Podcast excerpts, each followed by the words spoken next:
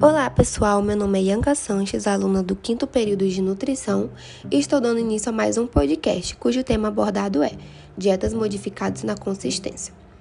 Bom, a primeira dieta é a dieta líquida restrita. Ela tem um menor valor nutricional e tem como objetivo fornecer líquidos e eletrólitos via oral para prevenir a desidratação e minimizar o trabalho do trato gastrointestinal e a presença de resíduos no colo. Ela é indicada no preparo e pós-operatório de cirurgias do trato gastrointestinal, durante infecções graves e diarreia aguda.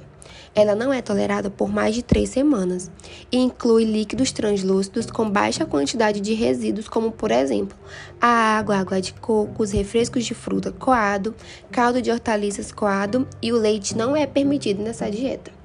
A próxima dieta é a dieta líquida completa. Ela tem o objetivo de fornecer uma dieta que seja bem tolerada por pacientes que não podem ingerir alimentos sólidos. É nutricionalmente inadequada quando você não associa elementos que melhorem a densidade energética por desconforto gástrico, não sendo recomendado por tempo prolongado. É indicada após cirurgia de cabeça e pescoço para pacientes incapazes de tolerar alimentos sólidos ou com dificuldade de mastigação e deglutição deve haver precaução do seu uso, assim como a dieta líquida restrita naqueles pacientes com risco de broncoaspiração. Essa dieta ela permite a adição do leite e os alimentos indicados são caldo de carne e frango, suco de frutas, leite integral e desnatado, bebidas lácteas, gelatinas e geleias. A próxima dieta é a dieta líquida pastosa ou semilíquida. Ela tem como objetivo fornecer uma dieta que seja bem tolerada por pacientes que não podem ingerir alimentos sólidos, mas já aceitam alimentos com consistência mais grossa. É indicado para pacientes com dificuldades de mastigação ou na deglutição. Inclui todas as outras dietas, incluindo sopas liquidificadas ou não, vitaminas de frutas, milkshakes e mingaus. A próxima dieta é a dieta pastosa.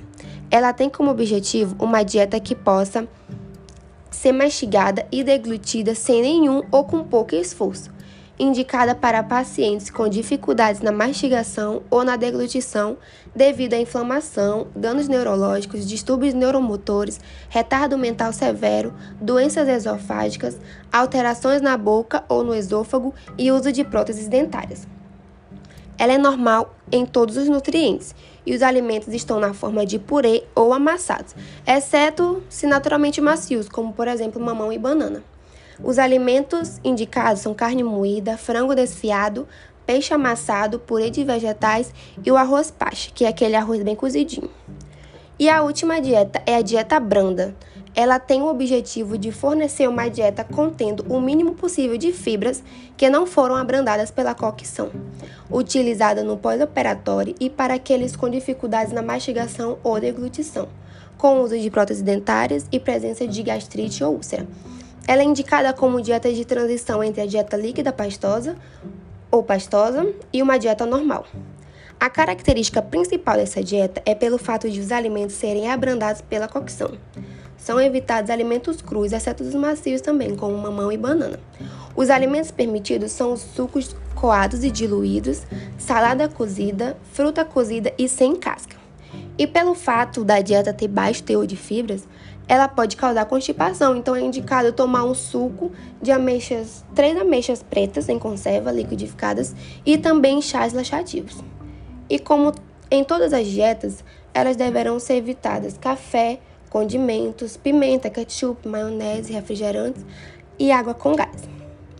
Então, chegamos ao fim desse podcast. Espero que você tenha gostado e até a próxima!